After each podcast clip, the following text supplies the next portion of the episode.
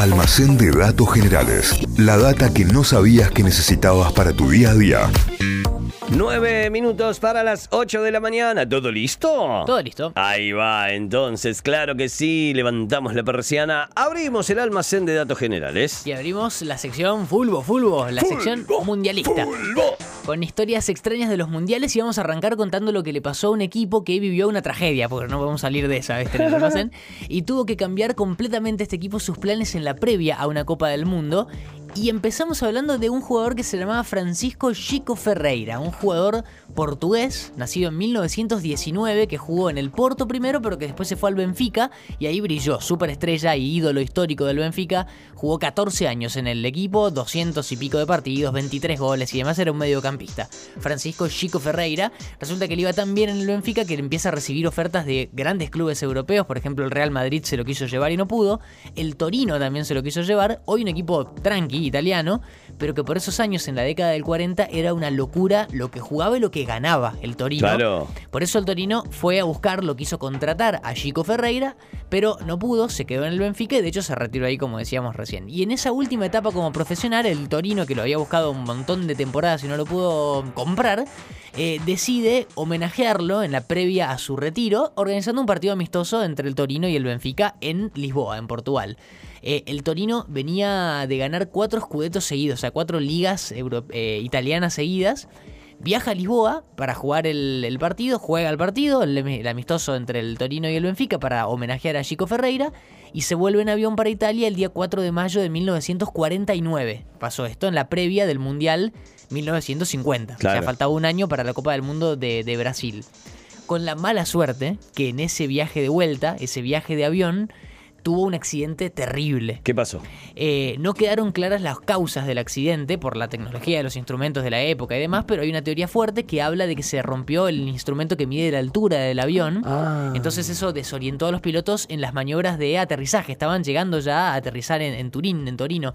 Cuando se alinearon con la pista, de repente entre las nubes se encontraron los pilotos yendo derecho hacia un paredón al paredón trasero de una basílica, de una iglesia, la Basílica de Superga, que está construida encima en lo alto de una, de una colina, de una montaña. De hecho, si lo buscan Basílica de Superga, van a ver que tiene como vista de toda la ciudad porque es una colina y arriba en la punta está construida la, la, la basílica. Eh, el avión de repente se encuentra con, el, con la pared trasera, un paredón que estaba ahí como lateral a la, a la montaña y no pudo hacer ninguna maniobra el piloto, se estrelló contra esa pared, viajaban 31 personas en el avión y murieron todas en el accidente. Hoy es recordado como la tragedia de Superga, uno de los accidentes eh, de, de aviones más eh, eh, impactantes de toda la historia de la aviación de Italia. Entre esos 31 personas fallecidas estaba todo el plantel del Torino, multicampeón, el equipo que venía de ganar todo. eh, entre, entre las personas que habían muerto en el accidente, eh, estaban todos los jugadores, dos dirigentes, dos técnicos. El técnico principal, o sea, el técnico técnico del Torino se salvó porque estaba gripado, no viajó. Así que falleció un técnico que lo fue a suplantar. Y tres periodistas que viajaban ahí en el, en el, en el avión. La noticia obviamente fue un shock para el fútbol italiano, al punto que el Torino automáticamente lo declararon campeón de esa temporada que se estaba terminando de jugar. Así que fue campeón cinco años seguidos el Torín. eh, y mm, de la, era la temporada cuar- 1948-1949. Y los partidos que le quedaban por jugarse, porque quedaban todavía partidos de la liga italiana, los jugadores eh, que jugaron para el, el Torino fueron juveniles y también los rivales pusieron juveniles, eh, como para rendirles homenaje a los jugadores que, que murieron en el accidente. Pero había otro tema con todo esto que era que por el enorme momento que estaba viviendo el Torino en ese momento, en esos años, de los 11 jugadores habitualmente titulares en la selección italiana, 10 eran del Torino. Así que la selección también sufrió el accidente, pues la selección italiana se quedó sin, sin jugadores titulares y al año siguiente, en el 1950, se venía el Mundial, el Mundial de Brasil. Así que el técnico del momento de la selección italiana, Ferruccio Novo, tuvo que armar otro plantel, básicamente con jugadores del fútbol italiano y empezó la preparación para el Mundial del 50 que se iba a jugar en Brasil y que iba a marcar el regreso de los mundiales después de la Segunda Guerra Mundial. Se jugó en el 30, en el 34, en el 38 y se cortó por la Segunda Guerra y recién no se jugó en ningún momento de la década del 40 y se retomó en 1950 en Brasil. Dato de color sobre el Mundial de Brasil. Fue el primero en el que las camisetas de los jugadores tenían números en la espalda. Mirá. Y fue el único hasta ahora, el único de todos los mundiales que no tuvo una final. no tuvo un partido final. Claro, porque se jugó por, eh, por eh, puntos Claro. y el- lo que se conoce como maracanazo fue un partido eh, final, digamos, pero sin ser Claro, una final. que dio la casualidad, se armaban las fases de grupos, de la fase de grupos clasificaban a un cuadrangular final, y de esos cuatro equipos se jugaban todos contra todos, el que más puntos sacaba era campeón. Y se dio justo que en la última fecha jugaban Uruguay y Brasil, que estaban en ese cuadrangular final, el famosísimo maracanazo. Eh, Brasil si ganaba o empataba era campeón del mundo. Eh, pero Uruguay ganó el partido 2 a 1 y por puntos lo termina clasificando. Bueno, ese partido fue definitorio, pero no fue la final del mundial. Así que fue el único mundial de todos, el mundial del 50, que no tuvo la final, sino que tuvo un partido eh, cerrando ese cuadrangular. Eh, bueno, entonces llega el momento de la selección nueva italiana para viajar a Claro. Brasil. Italia era bicampeona del mundo en ese momento, o sea, tenía que defender dos títulos seguidos. Había ganado los últimos dos mundiales que se habían jugado, el del 34 y el del 38. Tenía que viajar a Brasil como máxima candidata también, hasta que pasó el accidente del Torino, que decíamos tenía los mejores jugadores de, de Italia y una de las mejores selecciones de Europa en ese momento. El tema es que cuando se organiza el viaje, los jugadores de Italia se plantaron y dijeron, en avión no vamos.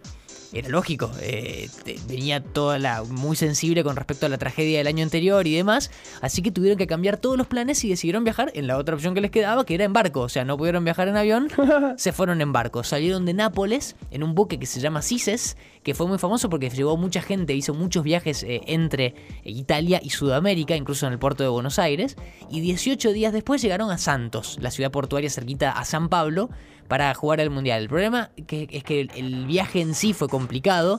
Tenían que aprovechar primero los días, eran casi 20 días en los que iban a estar ahí encerrados viajando para entrenar, para llegar más o menos en forma al, al mundial.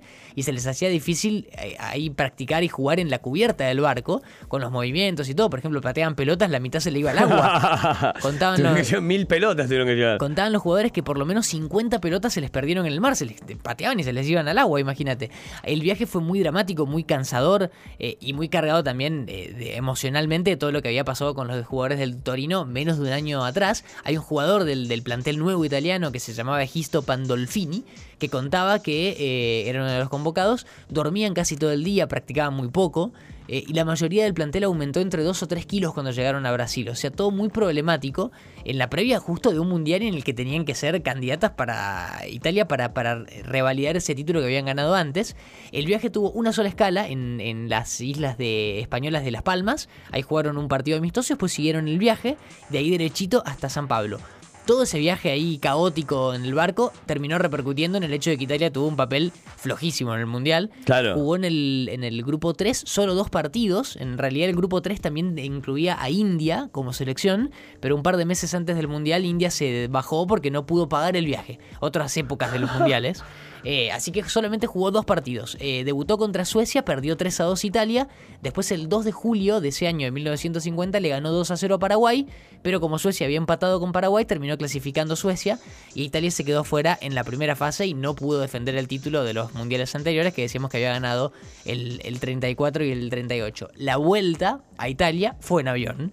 Menos un jugador, el delantero Benito Lorenzi. ¿Qué que- hizo? Que volvió en barco otra vez. ¿Porque No- le daba miedo? no se animó, no se animó a volver en, en- en avión otra vez, pero el resto del plantel, ya viendo lo, lo complicado que había sido el viaje de ida, decidieron sí, se animaron y volvieron en avión. Bueno, la tragedia de Superga, que no solo impactó a la, a la selección eh, italiana en ese mundial, en el mundial del 50, sino que en los que siguieron también, en el 54 también se quedó afuera en primera fase, no clasificó el mundial del 58, recién en México 70 la selección de Italia llegó a la final, que perdió con Brasil, y fue campeón de vuelta en el 82, o sea, habían pasado como 50 años más o menos desde la última vez que habían sido campeones, hasta España 82, pero bueno, todo un impacto, no solamente por el accidente en sí, sino por todos los años que siguieron para la, la selección italiana. Así la historia entonces de esta, esta tragedia que marcó por muchas décadas a, la selección, la tragedia de Superga y la historia que eh, de esta decisión que decíamos de los propios jugadores de viajar 18 días en barco para jugar un mundial, la selección italiana en el almacén de hoy, que abrimos esta sección mundialista con historias de los mundiales en la previa. Y así será, ¿eh? Durante todos estos días y durante todo el Mundial. Excelente data que nos trajo Santi Miranda en este almacén del día de hoy, dedicado a mi sobrino Pedro, fan, fan, fan absoluto, ¿eh? Fan absoluto y debe estar prendido ahí del otro lado escuchando. Y el día que no lo escucha... eh, lo pide en Spotify. Sale del cole y te dice y le dice a la madre, eh, mamá, poneme que me perdí el almacén de hoy. y, Vamos, y ahí va. Y el otro día yo no me acordaba de qué era. Me dice, del que inventó el Monopoly. Me dice. ahí, claro. ahí prendido, Pedrito. Claro. Un beso enorme para los dos ahí, Martín y Pedro, que están yendo al cole. Almacén de datos generales. La data que no sabías que necesitabas para tu día a día. Inventos, curiosidades de la historia, estudios increíbles de la ciencia, lugares raros del mundo y un montón de locuras más. Todo eso podés conseguir en el Almacén de Datos Generales de Santi Miranda.